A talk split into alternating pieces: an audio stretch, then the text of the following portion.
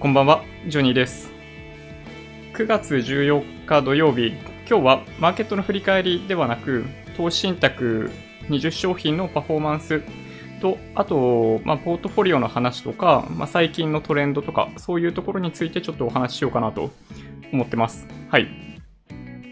じゃあ、まず、まあ、いつもと同じですけど、最初に SBI 証券のページを使って、あの、データの確認の方法についてさらっとお話しして、そこから実際の20商品についてのお話ししようかなと思ってます。SBI 証券で、まあ、投資信託買っていらっしゃる方であれば全然、まあ、大丈夫っていうか、まあ、いつも見ているものじゃないかなと思うんですけど、まあ、どんな商品でも構わないんですが、まあ、こうやって商品があったときに、まあ、例えば、先週1週間の販売金額ランキング1位、日本株3.7ベアみたいなのがありますけど、まあ、この辺、実際に買おうかな、どうかなって思ったときに、この商品の、この過去データってところから、そう、こうやって基準価格見れます。はい。ね、これ見ただけで、めちゃめちゃこの商品負けてるっていうのはよくわかるんですけど、はい。まあ、これがデータの取り方ですね。CSV ダウンロードっていうリンクがここにあるんで、まあ、ここからデータを取っていただければ、Excel だったり、あの、Google のスプレッドシートだったり、Apple のナンバーとかでも処理ができるので、はい。いつでも誰でも一応チェックすることができると、まあ、いうことで、まあ、僕は SBI 証券、このダウンロードできるっていうのはかなり優しいんじゃないかなと思います。楽天証券ではちょっとこういうリンクがなかったりするんで、まあ、会員じゃなくっても、口座を持ってなくっても SBI 証券からデータのダウンロードできると思うんで、まあ、利用してもらえるといいのかなとは思いますけどね。どうなんだろう？マネックスもダウンロードできないのかな？ちょっと僕ね、使ってないから、実は知らないだけとも言える。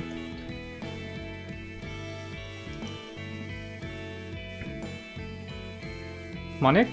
ックス、おー、なんか知らないサイトに来ると何をどうしていいかわかんないですね。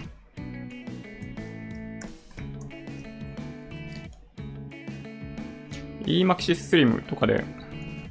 ね、検索するとこうやって出てきますけど、先進国株式インデックス。うん。そうですね、どうなんだ？取れるのかな？トータルリターン、騰落率、シャープレシオ、レーティング。あれ？これ注意事項になっちゃったな。この辺、時系列基準価格、これか。過去3ヶ月分のデータを表示しています。ここにね、ここにね。ここに表示しているというのはわかるんだけど、やっぱそれよりも昔のデータって取れないのかなマネックスでもね。うん。なんかこれすごい地味なんですけど、SBI 証券のなんか優位性なのかもしれないですね。なんか他社も全然真似できるといえば真似できるような気がするんですけど、ね、基準価格、実は、楽天証券もマネックス証券も、なんかファイルでダウンロードできないのかな？もしかして。はい。じゃあまあそんな感じだったので、まあここからダウンロード、まあ、していただけるといいのかもしれないです。あの、もし別の方法でダウンロードするやり方があったら、あの、なんかコメント欄かなんかにいただけるといいなと思ったりしますね。はい。あの、なやすいさん、コメントありがとうございます。あの、そうなんですよね。売れてるんですよ。まあ、これは、そう、今日のサムネにも書かせていただきましたけど、やっぱりね、日本人逆張りする人めちゃめちゃ多いですね。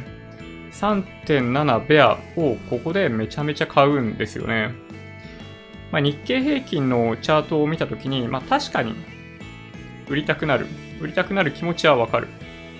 売りたくなる気持ちはわかるんだけど、なんかここでこういうの買うと、逆に危険だと僕は思いますけどね。ちょっとね、あの、逆張りするには僕からするとちょっとまだ中途半端だと、まあ僕は感じますね、正直言うと。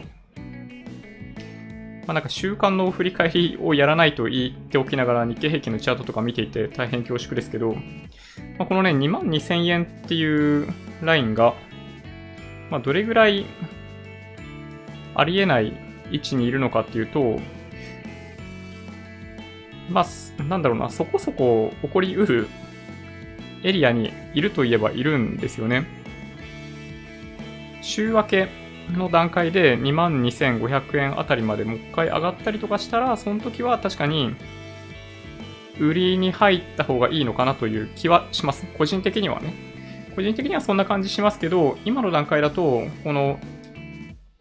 昨日の夜にもお話ししたかもしれないですけど、このバンドウォークみたいな形で、その2シグマのところをあの駆け上がっていくような感じになってるんですよね。まあだからこれね、かわかりますよ。あの、売りにかけたくなる、売りにベットしたくなるのわかるんですけど、まあ例えば今週の月火水ぐらいで買った人はもうすでにそこから500円ぐらい上がっちゃってるんで、そうですね。やっぱね、危険なんですよね。やっぱそういう時ってね。うん。逆張りはね、やっぱね、難しいと思いますね。レンジ相場とかでも結構やりたくなる気持ちはわかるんですけど、やっぱね、実際にはね、かなり難しいんじゃないかなと思っていて、まあ僕は買わないですね。で、しかも、この3.7ベアって、あの、ブルベアファンドを前にお話ししたことあるかもしれないですけど、やっぱりね、その基準価格下がっていく傾向にあるんですよ。なので、まあ、数営業日のサイクルで手じまうんだったらまあいいのかもしれないんですけど、そう僕はね、あんまりお勧めできないですね。はい。あそうですね、マイナス1倍のベア。なるほど。まあそういうものであれば、確かに、あの、この3.7倍とかに比べたら全然リスクは少ないと思いますね。あの、ヘッジをするみたいな意味で、まあ確かに買うっていうのはありかもしれないですね。ヘッジをするというか、まあ利確みたいな感じですよね。うん。まあ、この辺はね、好き好みがあるので、なんだろうな、プロの投資家さんたちもなんか、やり方によって結構違いますよね。あの、買いポジションを減らすっていう人もいれば、売り立てして、一旦利確するみたいな人もいたりとかして、そうですね、まあ、好みなんじゃないかなという気はします。はい。まあ、ただね、やこういうレバレッジ効いてるブルベアファンドは、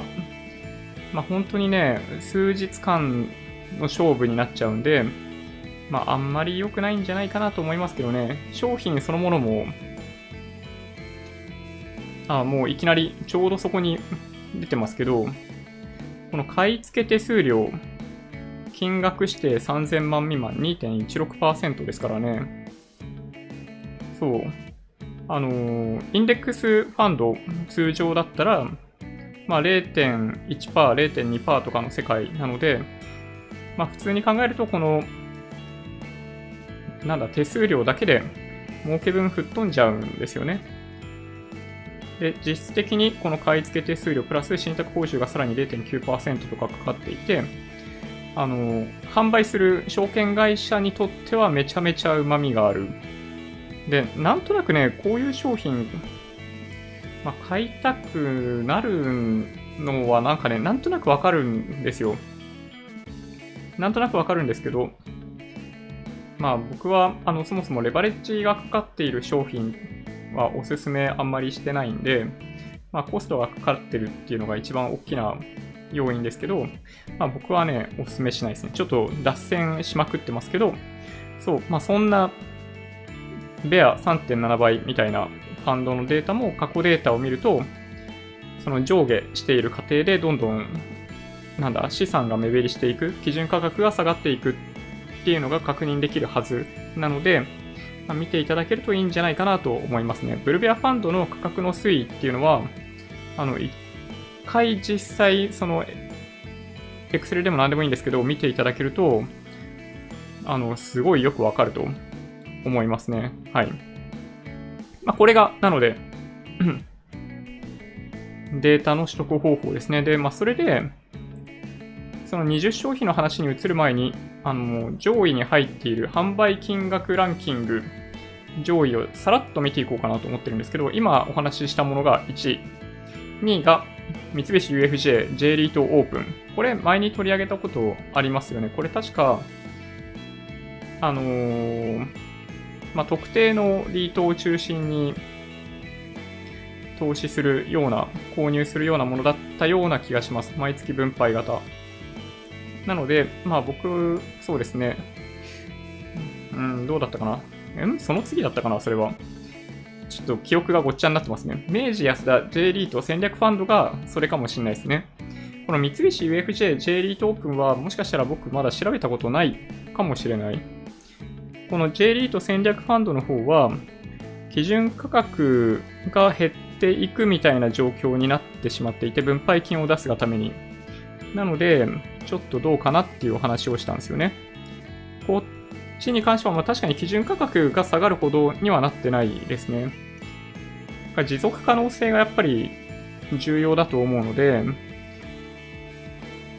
基準価格を下げるほどに分配金を出すようなものっていうのはやっぱりあんまり良くないんじゃないかなと思いますけどね。確かこの明治安田の戦略ファンドも分配金を途中で下げるみたいなことをやっていたような気がするんですよね。確か。ああ、そうですね。これ200円だったのを途中からこれ120円に変えてるじゃないですか。これで、その、基準価格が目減りしていくみたいなことを一応避けているような感じだと思いますね。うん。でもね、本当にすごい人気あって、まあ、僕はあんまりお勧めしないんですけど、あの、毎月分配型のリートっていうのは、まあ、常にランキング上位に入ってますね。で、新興成長株オープンみたいなものもあって、まあ、結構こういう、まあ、でも新興株確かにすごい上昇してましたよね。先々週、先週、確かそんなお話をした記憶があります。日清外国株式インデックスファンド、この辺が鉄板ですよね。MSCI 国債に連動するもので、7位も全く同じですね。まあ、全く同じとはいえ、なんか過去1年間のパフォーマンスを見ると、まあ、なぜか EMAXIS Slim の方が0.05%パフォーマンスがいいと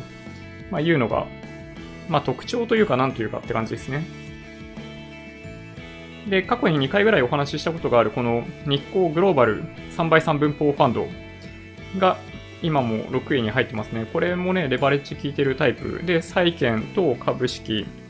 とリートのバランスファンドですね。バランス取りながら3倍にするっていうね。で、まあ、パフォーマンスが最近良くないひふみプラス、まあ、有名なので、この辺は皆さん一度は調べたことが、調べたことがあるのかもしれないですね。で、日清225インデックスファンドとかが、まあ、この辺に入ってくる S&P500。まあ、これ、まあ、僕はね、一番自分の中のポートフォリオで大きな割合を占めてるのがこれ。10位。はい。まあ、今週1週間というか、先週から今週にかけては、まあ、9連投したっていうこともあって、まあ、確かに逆張りしたくなる気持ちはわかります。日本人はね、本当に逆張りする人かなり多いですね。信用取引とかも、そうですね、逆張りですよね、大体ね。信用残高の推移とか見てるといつも大体そんな感じで。うん、危なっかしいなと思いながらも、まあ、わかんないですね。まあ、勝つときは勝ちますからね。うん。なんか日本人ってそういう文化がやっぱあんのかな？なんか、弱いチーム応援したくなるみたいなのももしかしたらそういう何か文化的な背景があるのかもしれないですけどね。うん。はい。まあ、こんな感じでしたと。なんかこれぐらい株価が上昇すると、順位ってこんなに荒れるんですね。はい。なんかこれまでずっと上位にいたような、このさっきお話ししていた、この5位、7位、10位、この辺の外国株式のインデックスファンドみたいなものが、まあ、ちょっと順位を落とす。っていうのが、まあ、今回の特徴、まあ、相場を表してるかもしれないですね、これね。うん。じゃあそんな中で、そんな中で、まあいろんなベンチマークありますけど、まあこれね、いつもお見せしているので、まあもういいよっていう感じかもしれないんですが、まあ今お話ししていたように、ここ？この場所、先進国の株式っていうのは、まあ過去のデータを見たところ、パフォーマンスが比較的高いっていうのが特徴で、なので、まあ、ここに比較的多く投資しているっていう方が多いんじゃないかなというのはありますけどね。うん。まあ、この中でパフォーマンスがいい悪いとかっていうのは、まあ、結構ね、年とかによっても違うんで、必ず過去、ここの数字が良かったから今後も良くなるかと言われると、そんなことはない。まあ、それゆえに、全世界投資っていうものが一番最初に考えてもらいたいスタート地点なんですよね。で、そこからパフォーマンスを高くするために、割合っていうのを先進国にやや振ってみたり、新興国に振ってみたり、日本国内に振ってみたり、債券多くしてみたり、株式多くしてみたり、不動産行ってみたりっていうまあ、というのがあります。なので、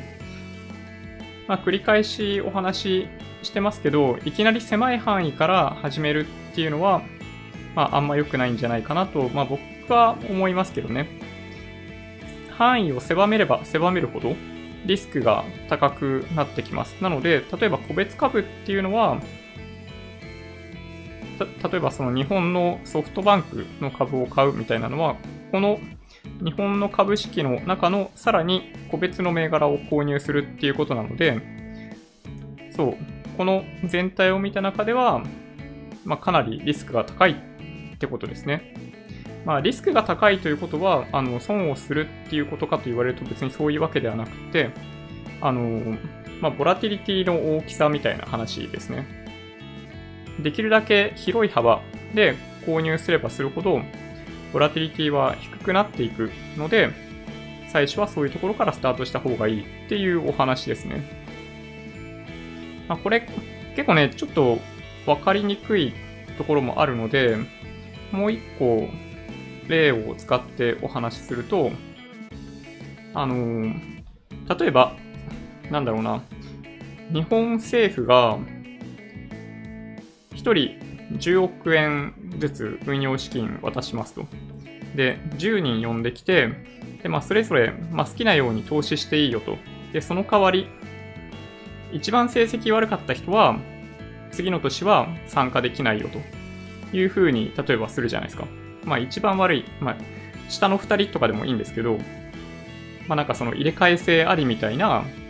なんか、ファンドマネージャー10人の戦いみたいなのがあったときに、その1位を取るためではなく、その脱落しないための戦略っていうのは、これもう超簡単で、まあ自分以外に9人いるわけですけど、その9人が買っているものを買えばいいんですよ。そう。これがね、平均のリターンを出すためのコツで、その今のストーリーでいくと、そうやって他の人たちが購入しているものを同じように購入していると、永遠に、永遠にって言うと変ですけど、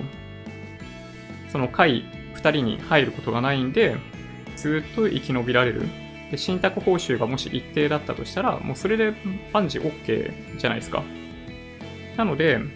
そう、実はその平均的なパフォーマンスを出すっていうのは、本当に広く購入する。みんなが買っているものを全部買いに行くみたいなことをするのが一番いいんですよ。なんかこの戦略は本当に当然で、あの、1位になる必要がないんだとしたら、そう、そうやってみんなが買ってるものを買えば平均点取れるんで、そうそれでいいって話なんですよね。で、ちょっと話を戻すと、まあ、ここにこうやって主要ベンチマークってあって、まあ、商品の種類でいう株式、債券、不動産。地域で行った時地域で行った時は全世界先進国、日本新興国ってあるわけですけど、まあ、この中の全世界っていうこの列に投資をするということは、そういう意味では全世界の平均点を取りに行くっていうことなので、そういう意味では、あの、最下位にならないんですよ。ずっと。これはね、本当にね、非常に難しいお話なんですけど、ただね、やっぱ平均点では物足りないんですよね。まあみんな、あの、すいません、分かっていると思うんですけど、あの、はい、お話しさせてもらいました。まあ、ゆえに、この全世界から一歩踏み出して、ポートフォリオを考えていったときに、株式と債券、不動産の割合とか、その投資対象の地域、まあ、実際にはこれにプラスして、キャッシュっていう資産をどれぐらい持つかっていうのもありますけど、どれぐらいの資産を先進国株式に増やすとか、実際にパフォーマンスが高いって言っている、例えばこの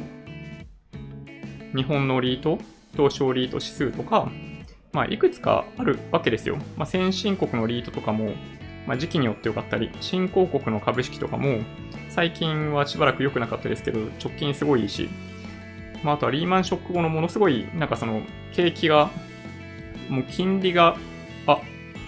なんかカメラがついてないな。ちょっとこのままいっちゃいますけど、そういう時には、本当に、新興国の株式が一番パフォーマンスが良くなったりするんですけど、ちょっとなんかね、パナソニックの純正のバッテリーがなんかおかしいんですよね。なんか純正以外のバッテリーも使っていて、なんか変な感じがするんですけど、よいしょ。これでちょっと多分信号戻ってくる。はい。な、なんだろうな。なんか1年も使ってないんだけどな。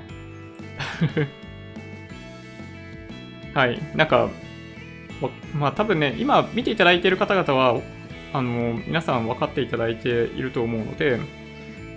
これから株始めようかなって言ってる人って大体その日本の個別銘柄から入っていく人が多いんで、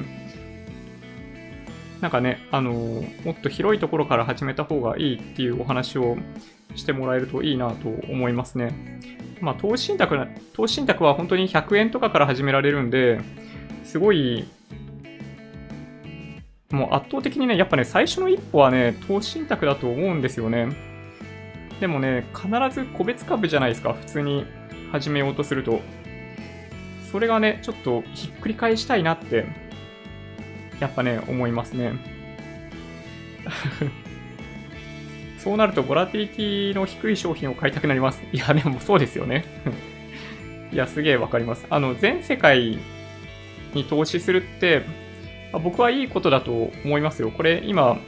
ベンチマークの方を表示してますけど、実際の商品、この一番左の列にある、まあ、不動産はちょっと僕あんまり詳しくないんであれですけど、全世界の株式とか債券っていうのは、あの、まず最初にこう、検討してみた方がいい商品の一つだと僕は思いますね。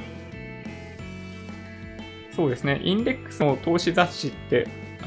あまりないような そう、売れないと思うんですよね。あの、このチャンネルやっといて、すごい変な話ですけど、インデックス投資の最大の欠点は、つまんないってことだと思いますね。あの、ゲーム性がほとんどない。で、どちらかというと、その物価の上昇と世界経済の上昇拡大っていうものにかけているっていうのが、やっぱりね、その、個別株とか、あの CFD みたいな商品と比べると、ゲーム性が全然ない。なので、そう、そういう意味ではね、すごい、そう、面白みがないというのが最大の弱点。だから、やっぱりね、どこかで、その、資産のアロケーションを考えたり、その新しい商品出てきた時にどう乗り換えるかみたいなところで、なんとか面白みっていうのを出せていけたらなと個人的には思ってるんですよね。はい。いや、なんかもう、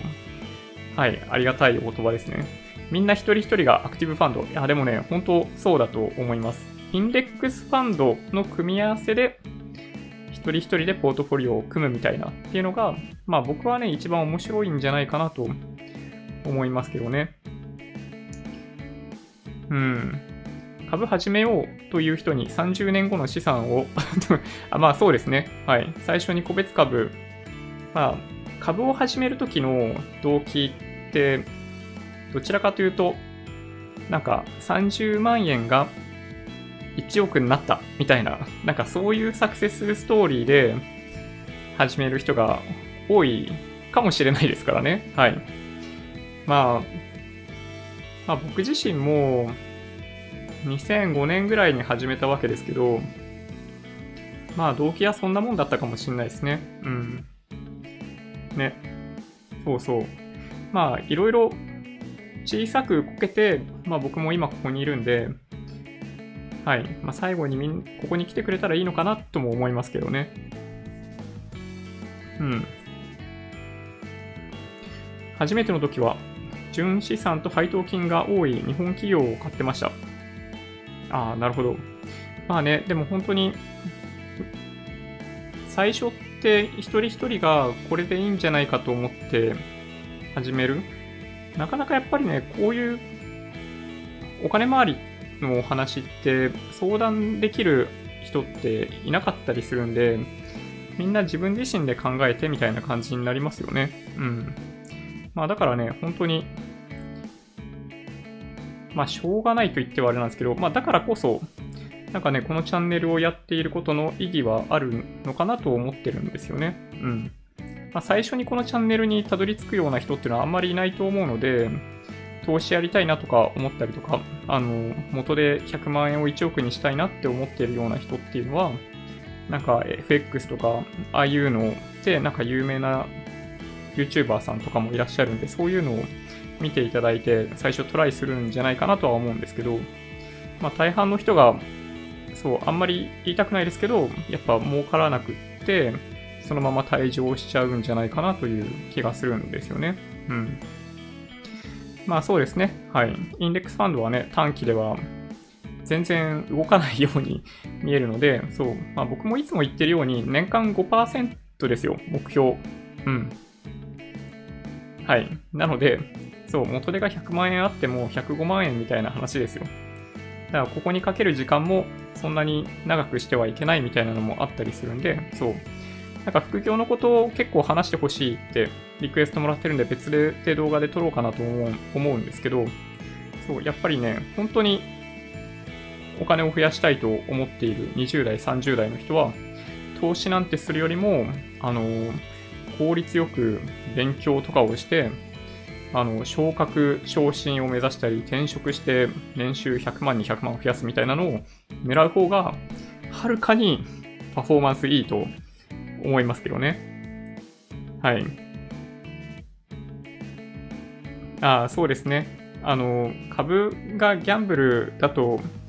やや認識されてしまっている部分はありますよね。うん。まあ時代の流れで解決するしかないかもしれないですけどね。20年後はそんなことないんじゃないかなとちょっと思ったりもします。はい。まあ、ここにある投資信託20商品あるんですよね。うん。ちょっとね、多すぎるので削りますって言いながら、削らずに2週間経ちました はい。そうですね。あの、これね、一個一個本当にね、細かく確認できてるかと言われるとそんなこともなかったりするんで、気になるところとかあったら、あの、ツッコミ入れてください。はい。なんかね、僕も本当にプロではないので、まあ、あくまで個人投資家やってみたみたいな、そういうノリでお話ししているので、間違えているところとかがあったら、ご指摘いただけると本当に嬉しいなと思ってます。で、まあそんな感じでですね、あの CSV ファイル全部ダウンロードしてくると、そう、こんな感じの データになるんですよ ね、これまあ20商品全部取ってきて並べるだけでも結構めんどくさいっちゃめんどくさいんですけど、まあただそれでも、まあ1週間で20分ぐらいあればできるような作業かな。あ、過去は個別株をしてましたが、ジョニーさんの動画を見て、今年1月から投資信託を毎月積み立てで購入始めました。毎月積み立てなので、正直株価が暴落しても気にしないと思います。20代。あ、素晴らしいですね。いや、もう、あの、バッチリだと僕は思いますね。やっぱり僕もね、気づくまで、ちょっとやっぱ時間かかったんで、あの、20代でこうやってやっていくんだっていう風に考えができているっていうのは、やっぱすごいアドバンテージあると思いますね。まあ、2000万円問題とかありますけど、30歳ぐらいから始めても、なんか、それぐらいから始めればそんなに難しくないような気がするんですね。早ければ早いほど、やっぱりその福利効果とかもあったりするんで、そう、やっぱりね、楽ですよ。遅くなればなるほど、やっぱり大変になるんで、20代から始められるっていうのはすごいいいですね。ちなみにこのチャンネルの視聴者層20代、実は結構少ないんですよね。なので、はい。すごい嬉しいですね。はい。そうですね。最初は株から始めました。はい。きっかけは何ですか？というご質問ですけど、きっかけなんですかね。最初に就職した会社が、えー、持ち株会をやっていて、で、結構太っ腹な会社で、10%分ぐらい会社が出してくれてましたね。6年間働いて退職したんですけど、そう、そこはね、そうですね。ずっとそれ持ってたらよかったなと思う感じですね。やっぱね、そういう、なんだろうな。あの、会社の中の、まあ、福利厚生というか、なんていうのかな、わかんないですけど、持ち株会があったんで、まあ、株に対しての意識っていうのが、まあ、おのずとあった。あ、で、そもそもね、その会社は、あの、企業型の確定拠出年金、日本版401系ってやつが、当時からあったんで、やっぱりね、どの商品買えばいいのかなみたいなのを、入社して早々に決めさせられたというか、っていうのがありましたね。うん。やっぱその辺で、やっぱり徐々にインプットがされてきてたかな。まあでもね、過去を振り返ると、ちょっと懐かしすぎてわかんない方多いかもしれないですけど、昔、パソコンのゲームで、パソコンのゲームですよ。あの、A 列車で行こうって言ってわかる方は少ないかもしれないんですけど、あの中で実はね、株があるんですよ。あれ確かね、中学生か、中学生だったかな。A 列車で行こう4をやってて、すごい大好きで、あんまりよくわかんないまんまやってたんですけど、なんか株ってすげえなとあの頃思ったのがもしかしたら最初かもしれないですね。ちょっとわかんないですよね。A 列車に行こうっていうソフト、その後、プレイステーションとかに移植されたりしてたと思うんですけど、あの、3や、ちょこっとやって、4が出てみたいな感じなんですよ。あ、わかります？これちょっとさすがにわかる人少ないと思うんで、大変恐縮なんですけど、そうですね。あとはなんか高校の数学の先生が、なんか株とかやった方がいいみたいなのをね、あの頃から生徒に向かって言ってましたよ。なんかそういう記憶はね、結構ありますね。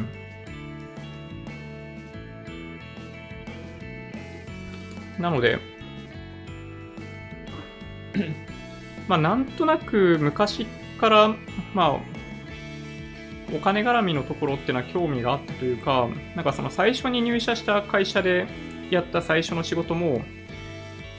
なんだろうな、その決済代行そのものではなかったんですけど、なんかそういう請求管理とか、決済みたいなのを、まあ、代行する、まあ、代行会社を使うシステムみたいなのがあったんで、なんかね、それで、やっぱりね、まあそもそも全体としてお金に対しての、まあ、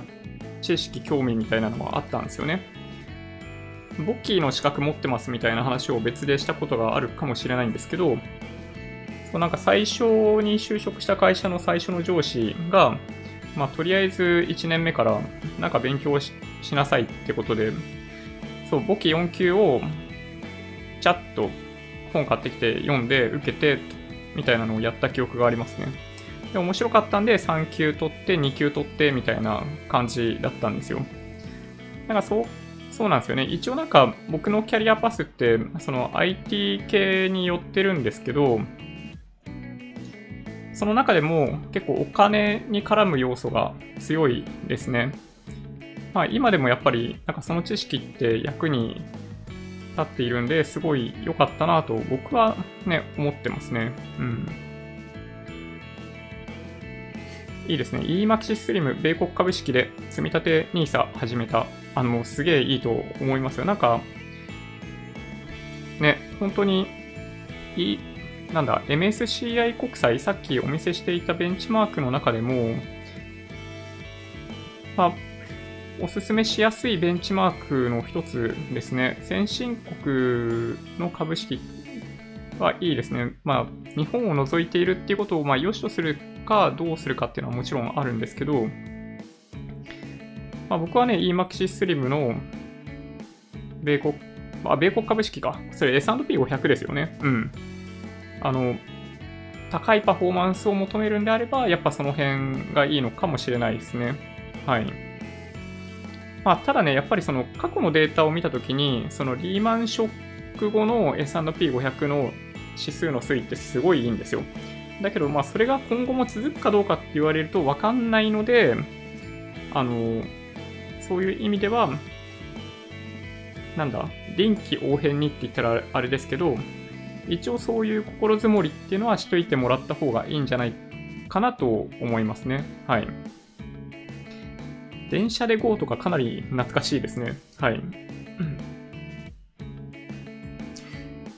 今、NISA ですが、来年1月から積立 NISA に変更して投資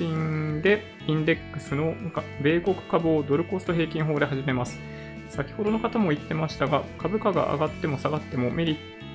ットあるので、個別株株よりも精神的にいいかと思いました。いや、その点がね、なんか一番だと思います。個別株とかやってる人たちもみんな理解してるんですよ、本当は。資金管理がすごい重要で、もしかしたらその個別株20%とか下げるかもしれないから、損切りのライン決めておかないといけないとか、最初は結構分かってるんですけど、やっぱね、その精神的に健全に取引し続けられるかどうかっていうのは、ものすごい重要な要素。なので、そう、ドルコスト平均法で、そのある程度多少のキャッシュポジションとかも残しながら投資をするっていうのは、やっぱりね、下がった時にはもしかしたらチャンスかっていう気分になるし、上がってった時には利益が出てくるんで、そう、やっぱりね、ものすごい健全だと思いますね。うん。投資イコール株というイメージでしたが、積み立 NISA きっかけでインデックス投資のような長期投資の目線が持てたような気がします。おジョニーさんの動画に出会ったのも大きいです。あ、そうですか。ありがとうございます。積み立て長期投資を考えると、日々の基準価格の上下はあまり気にならないですね。うん。ただ、基準価格の上下と経済ニュースがリンクするには至っていないので勉強していきたいです。あ、なるほど。あの、まあね、リンク、あんまりしないですよね。うん、正直言ってあんましないですね。株価と経済ニュース、そうですね、するものもあるんですけど、ほとんどの指標はあんまり影響しないですね。あの、例えば失業率とか、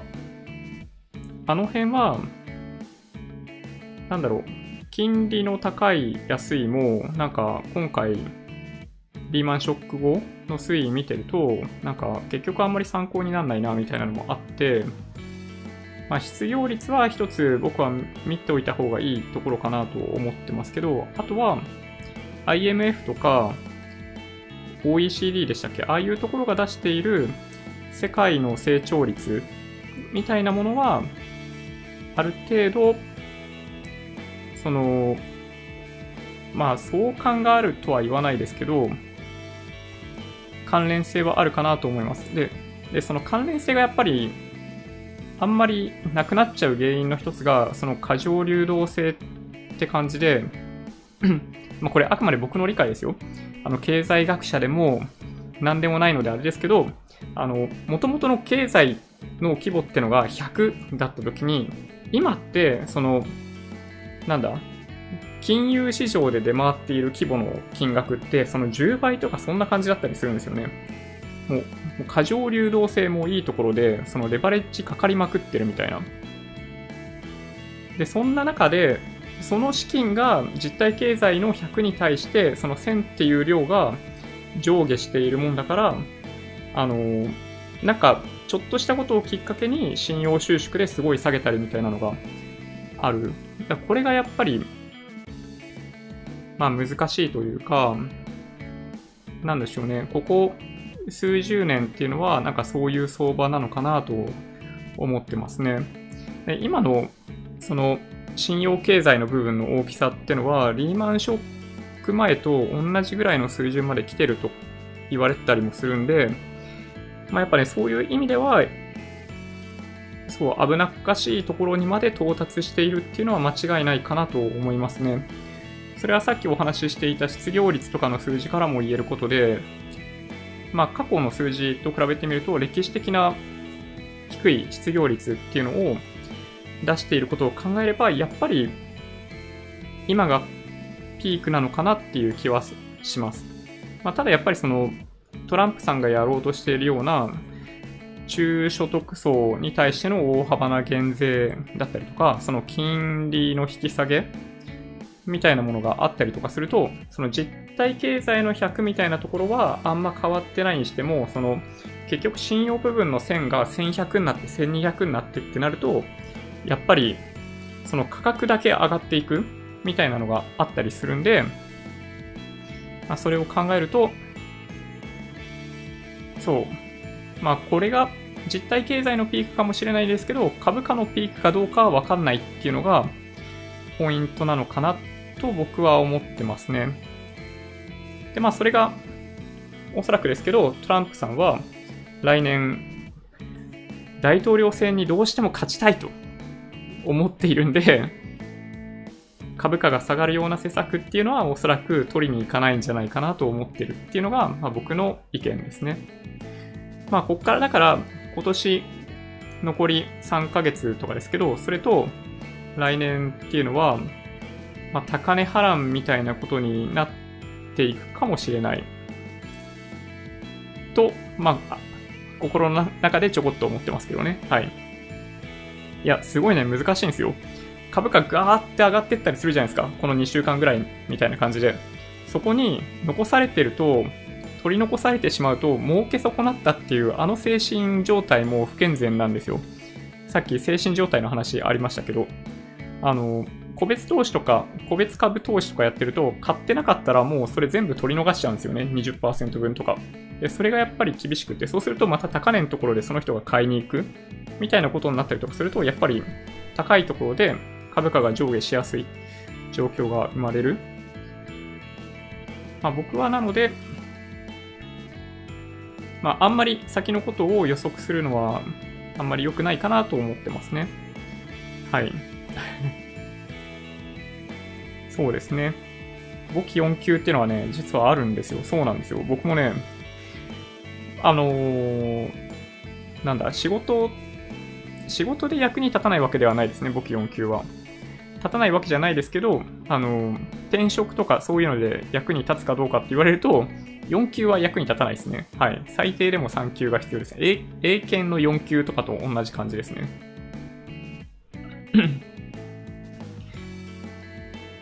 資本収益率 R、大なり、大なりでいいのかな？経済成長率 G だそうです。21世紀の資本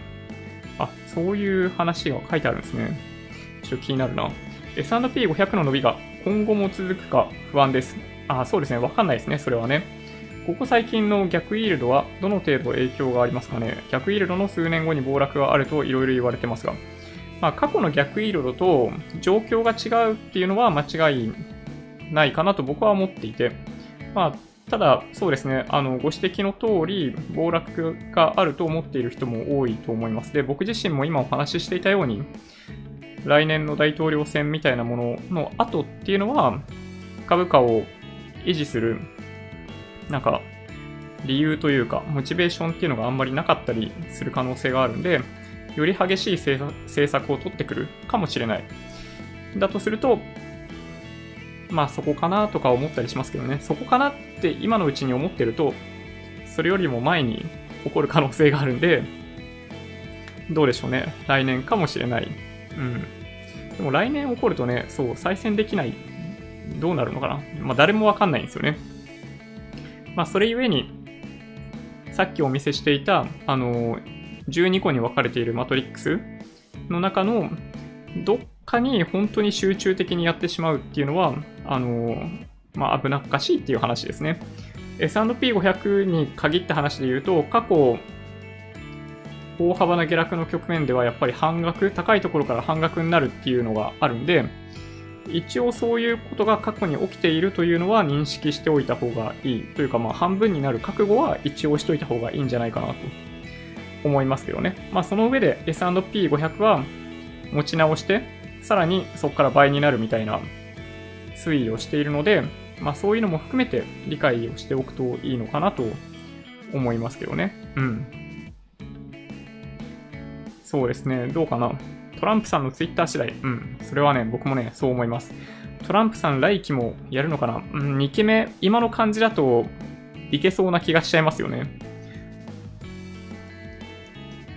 そうですね。トランプさん結構みんないろいろおっしゃってますね。トランプさん、不良債権の会社を民営化してましたね。あ、ちょっと僕それ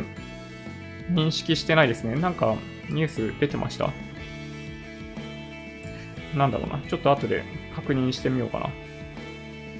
SBI、バンガード S&P500 募集中ですね。あ、募集始まってます？なんかあんまり焦る必要ないかなと実は思って、えー、何にもしてなかったんですけど、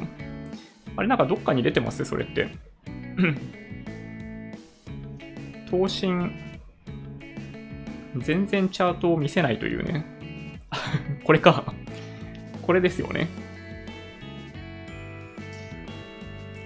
9月12日より新規募集開始。低コスト米国株ファンドが登場。そうですね。えー、っと、まあ、数字ここにありますけど、年0.0926.4%。まあ名、名目のコストですけどね。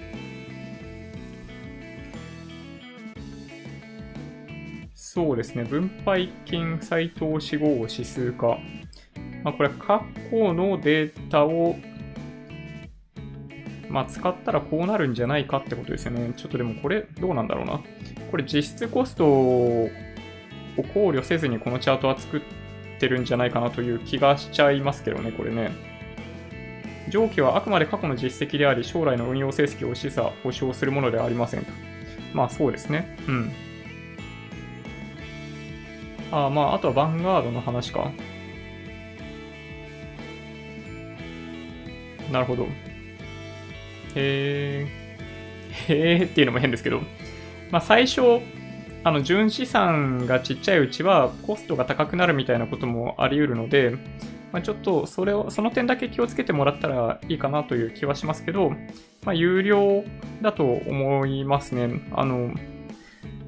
まあ、乗り換えてもいいんじゃないかなと思います。なんか出てこないですね。EMAX スリム追随するかもしれないと思ったんですけど、今のところそういう情報が流れてきているわけではない。なるほど。トランプさんは気持ちとは裏腹にやらかすからな、安全な場所から見てる分はとても楽しい。うん、そうかもしれないですね。なんかね、今、いや、ほんとね、ラッキーだと思いますよ。まあ、安倍さんとトランプさんの仲が本当にいいのかどうかみたいなのは、まあ、さておき、まあ、お互いに自分たちの国益のために必要としているから、ああいう関係になっているだけだと僕は思いますけど、まあ、ただね、日本から見ると、そのトランプさんが世界各地で、あの、暴れているところっていうのを見てると、ああ、うちじゃなくてよかったって思いますよね、やっぱりね。うん。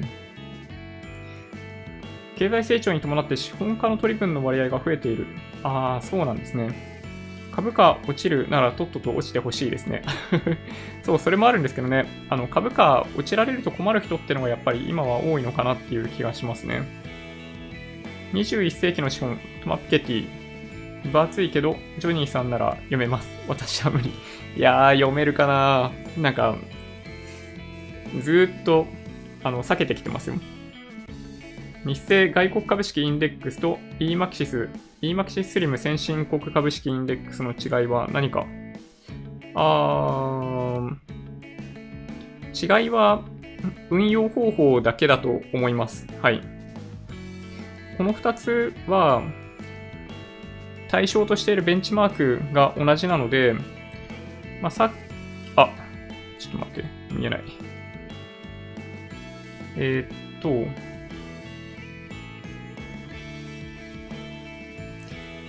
1年間のリターンが違ったじゃないですか。0.05%。あれが、その2つの運用コストの違いだと思うんですよね。これですよね。この5位に入っているものと7位に入っているものだと思うんですけど、この1年間の結果を見てると0.05%違うっていうのは、その運用効率の差だと僕は理解していて、名目上の信託報酬とか対象としているベンチマークが同じなので、運用コストが同じであれば、ここのリターンっていうのも基本的には同じになるはず。なんだけど、なっていないっていうのは、その、商品そのものが持っている、なんか、コストの違いなのかなと思いますね。まあ、なので、なんかね、まあ、昔からあって、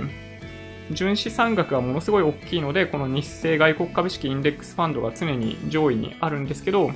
まあ、個人的には EMAXIS Slim の先進国株式を買う方が、まあ、コスト面ではいいんじゃないかなと、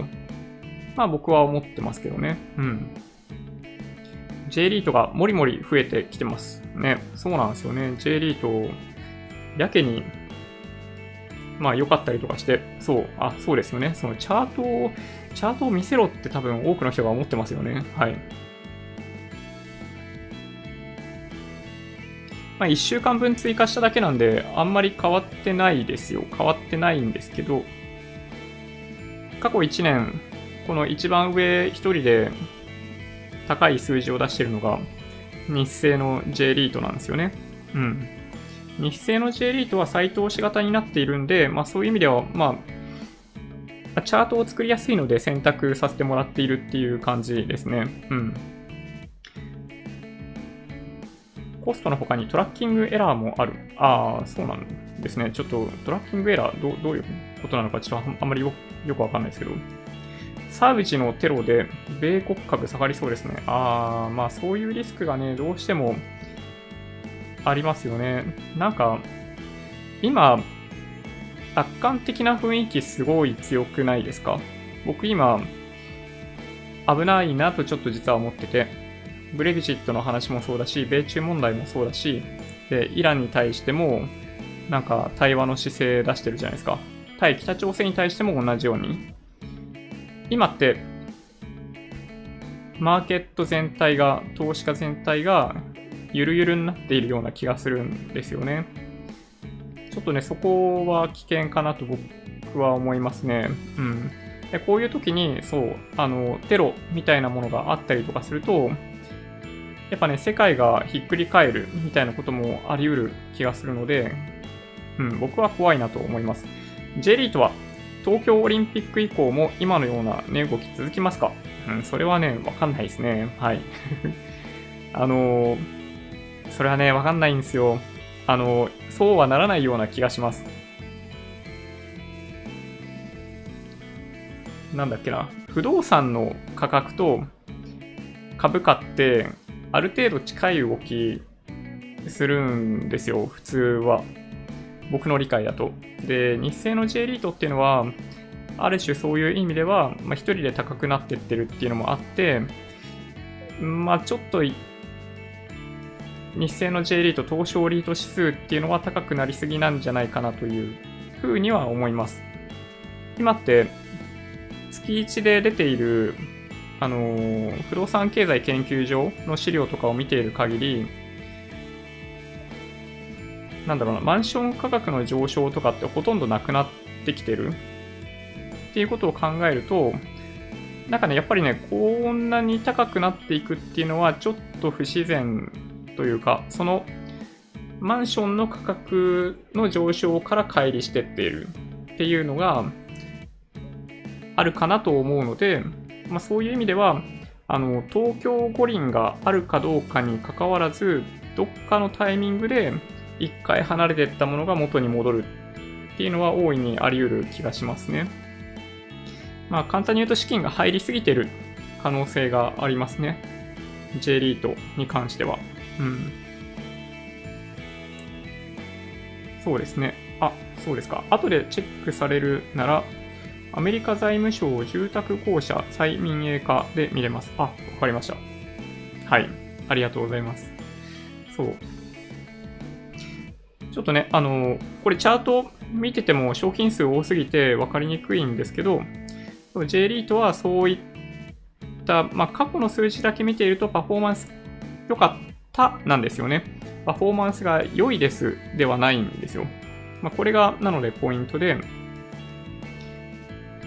このトレンドがずっと続くって分かってるんだったら、あの全資産を J リートにつぎ込めばいいだけなんですけど、そんなことならないとみんな思ってるんで、あの、ポートフォリオを組むわけですよね。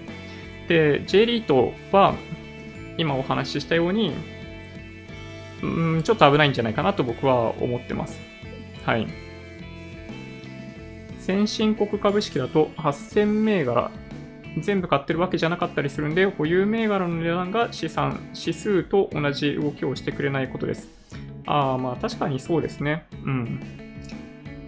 まあ、ベンチマークにしている指数が、やっぱりその、なんだろうな、その純資産が少なかったりとかすると、その必ずしもベンチマークが持っている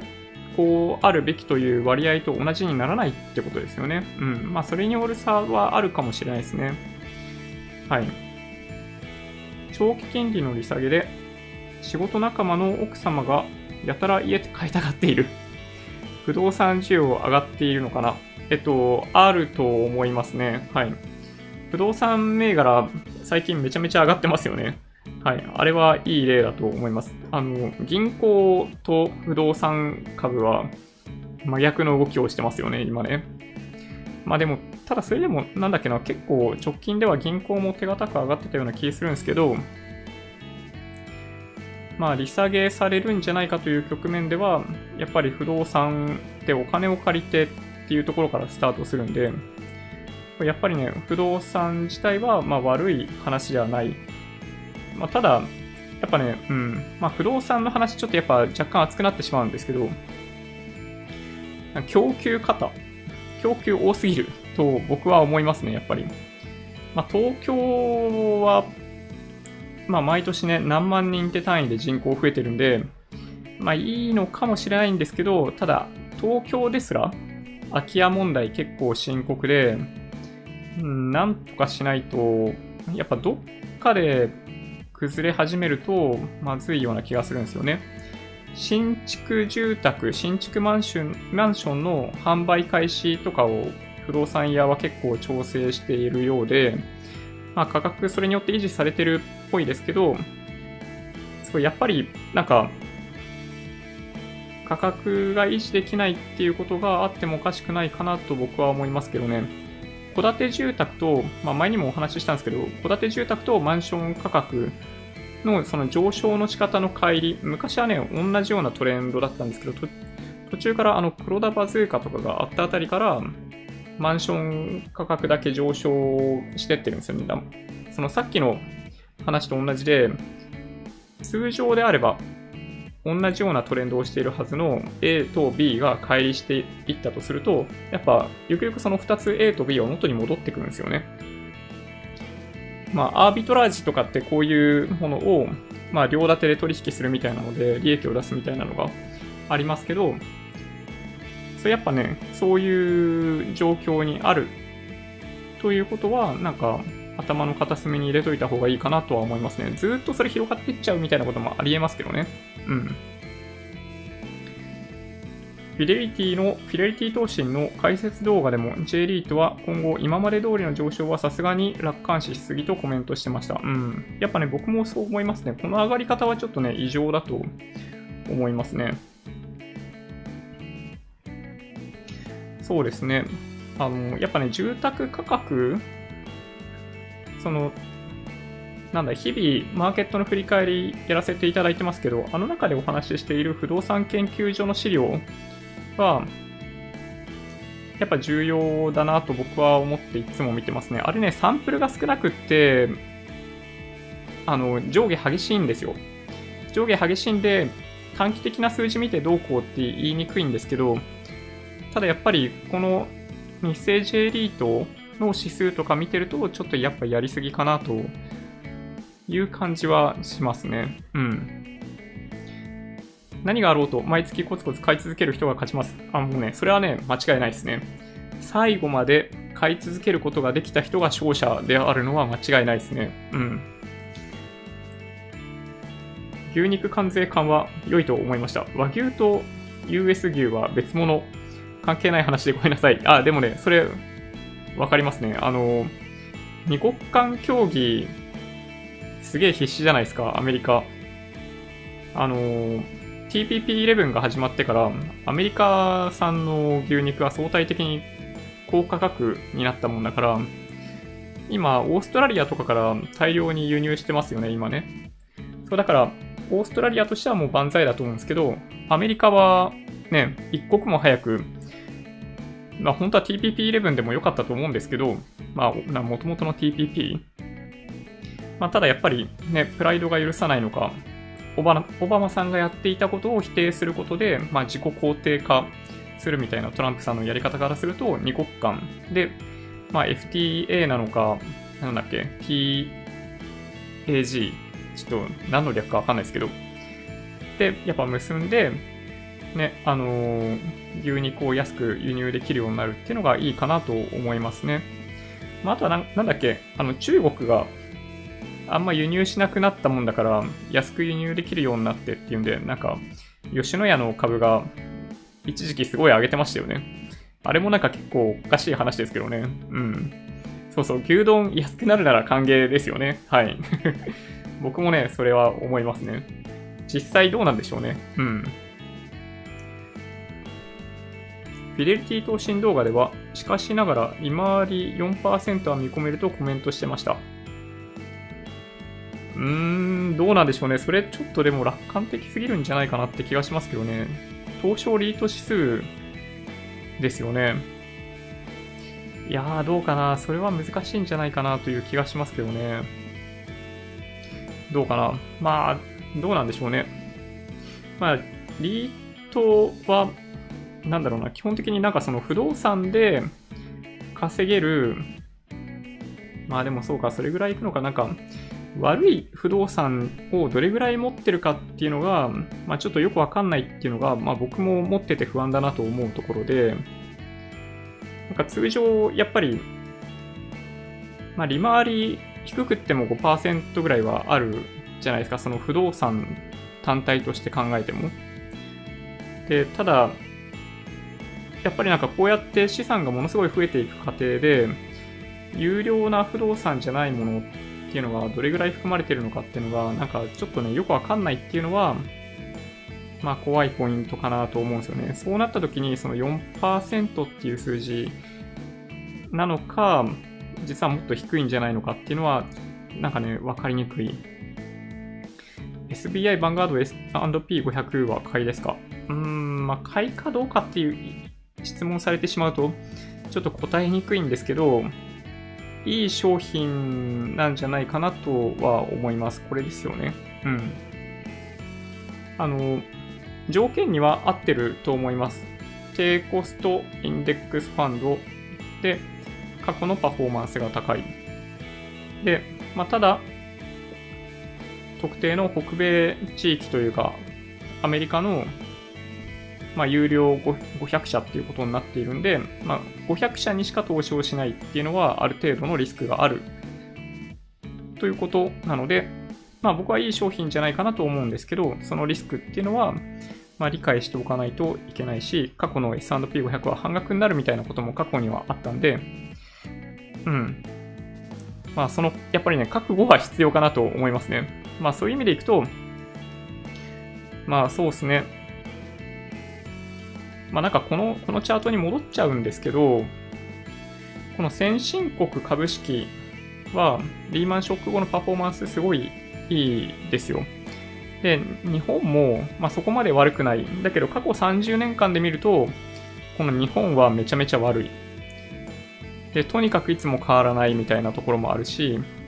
その金利の上下によって大きく動く新興国のエリアもある。で、ただただひたすら平均点を取りたいんだったら全世界みたいなのもあるわけで、まあその中で、やっぱね、どれを取るかっていうのは本当に難しいんですよね。うん。まあ、本当にね、あのー、これからのことは誰もわからないというのが正直なとこですね。なので、あのリスクをあまり取りすぎるとやっぱね、良くないと思いますよ。今後、わかんなくなってくる。そのさっき言ったように大統領選あってみたいなことを考えると、まあ今年いっぱいは大丈夫かもしれないですけど、まあ来年とかは、やっぱ僕はちょっと不安ですけどね。うん。債券ファンドが軒並み下落している。まあ、それはね、あれですね、資金が動いているからですね、その、過剰流動性になっているその信用経済部分の一部の資金が債券に流れていたものの、それが株式に動いてきたんで、っていう感じですね。うん。債券市場って実は巨大なので、そっちがちょこっと動いただけで、そう、株式がすごい上昇したりっていうのは全然あるかなという感じですね。うん。ああ、でも、はい、そうですね。シンガポールからライブしてください。ライブちょっとしたいなと思ってます。はい。外で録画をする練習を明日の朝しようかなと実はちょっと思ってたりします。はい。フィデリティ曰く家賃収入があるので4%が見込める。あ、まあそうなんですよね。そう。基本はね、僕もそうだと思うんですよね。まあ、有料じゃない不動産みたいなものがどれだけ紛れ込んでしまっているかによってっていうのがなんかちょっとね、よくわかんない。やっぱね、調べないといけないんですよね、だからね。そう。そこわかんないなと思いながら買っちゃってたらいけないのかなと、だから思いましたね。ヴァンガードの他の ETF もどんどん投資信託にして売り出してほしい。ああ、でも本当そうですね。ETF 買うのめんどくさい。いや、もう100% agree ですよ。あの、BND の話、僕してましたよね。そう。まあ、株式だと、その、アメリカ、米国株式に投資する投資信託結構あるんですけど、あの、アメリカの米国債券に投資をするってなると、そう、あんまりなかったりするんで、なんかそういうのがね、充実してくれると、そう、まあ僕としては一番嬉しいなと思いますね。株価と債券債券は反比例と言いますが、アメリカは割と比例している気がします。あ、これはですね、えっと、反比例ではないですね。えっと、株価と債券は、緩く負の相関があります。だけど、株が上がってる時に債券も上がりますね。で、債券は基本的に、その資産増えていきます、やっぱり。その、なんだ、社債だなんだっていうもので、基本的には儲けが出てくるんで、増えていくんですよ。で、増えてくる度合いがものすごい長期で見た時のパーセンテージが債券の場合、あの年間に直すと数パーセントで、株式の場合、長期で見た時にはそれよりも高いっていう感じなんですよね。で、負の相関が完全にあるわけではないんで、逆の動きをするわけで、ほどではないんですよ。ただ、強く株式が下がった時にはやっぱり債券は上がります。ただその、結局その債券を何で持っているかによって、その負の相関度合いっていうのが違くって、例えばその日本の国内総研、国内債券でいくと、あのそもそも相関がないですね。もうずっと変わらない。で、その他でいくと、例えばこの辺の EMAXI Slim 先進国債券とかっていうのは、ある程度逆の動きしてほしいと思うんですけど、全然逆の動きしてないですね。なので、使いにくいなっていうのが僕の意見ですね。まあ、それゆえに、一応そのヘッジをするために、この左にある全世界の債券を利用してるんですよね。これ、ちょっとね、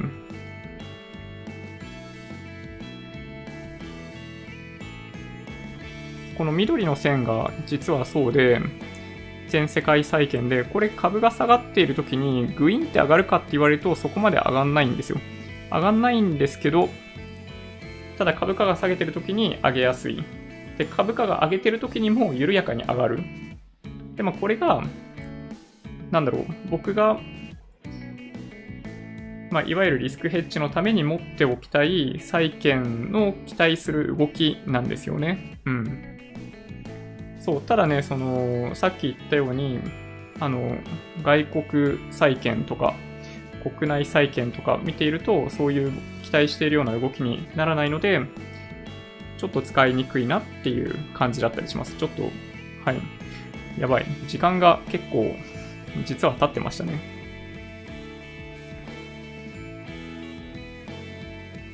結構、あの、今日は一日まあ、チャートはあまり使わずに、どちらかというと、まあ、ご質問とかにお答えしながら、まあ、今後の投資信託とか、まあ、それぞれ、まあ、ポートフォリオの考え方とか、まあ、どうやったら、なんだろうな、最下位の成績を出さないかみたいなお話を、まあ、させていただいてましたけど、どうでしょうかね？そう、全米株式のみだとリスク高すぎですかねって、うん。まあ、ちょっと高いかなとは思いますね。ただ、そのリスクが高いっていうことが、イコール、その、マイナスになりやすいかって言われると、あの、プラスにもマイナスにも大きく動きやすいっていうのが、なんだろう、答えかなと思いますね。まあ、プラスに動くときにも大きく動くので、まあ、そうですね。まあ、あくまで一個人が言ってることだと思って、あの、話半分で聞いてもらえると嬉しいなと思うんですけど、やっぱ僕の中で引っかかってるのは、やっぱトランプさんが来年再選できた後、どんな政策をやろうとしてるのかっていうのが全く想像つかないっていうのが僕の中では一番のリスクですね。なので、まあそういうことを想定したポートフォリオをやっぱりチリチリ組んでいくみたいなのを考えていった方がいいのかもしれないですけどね。うん。まあ、焦って何かをする必要はないとは思いますけど、うん。そんな感じかな。一応明日の夜は1週間の振り返り、週足チャート、月足チャート、あとはその来週1週間の予定のお話とか、っていうのをしようかなと思ってます。はい。なので、またそうですね、その時にご質問いただけると嬉しいなと思ってます。Twitter、Instagram のアカウントもあるので、もしよろしければフォローお願いします。音声だけで大丈夫っていう方は、ポッドキャストもあるので、そちらをサブスクライブお願いします。もし今日の動画が良かったっていう方は、高評価ボタンをお願いします。合わせてチャンネル登録していただけると嬉しいです。それでは、ご視聴ありがとうございました。バイバイ。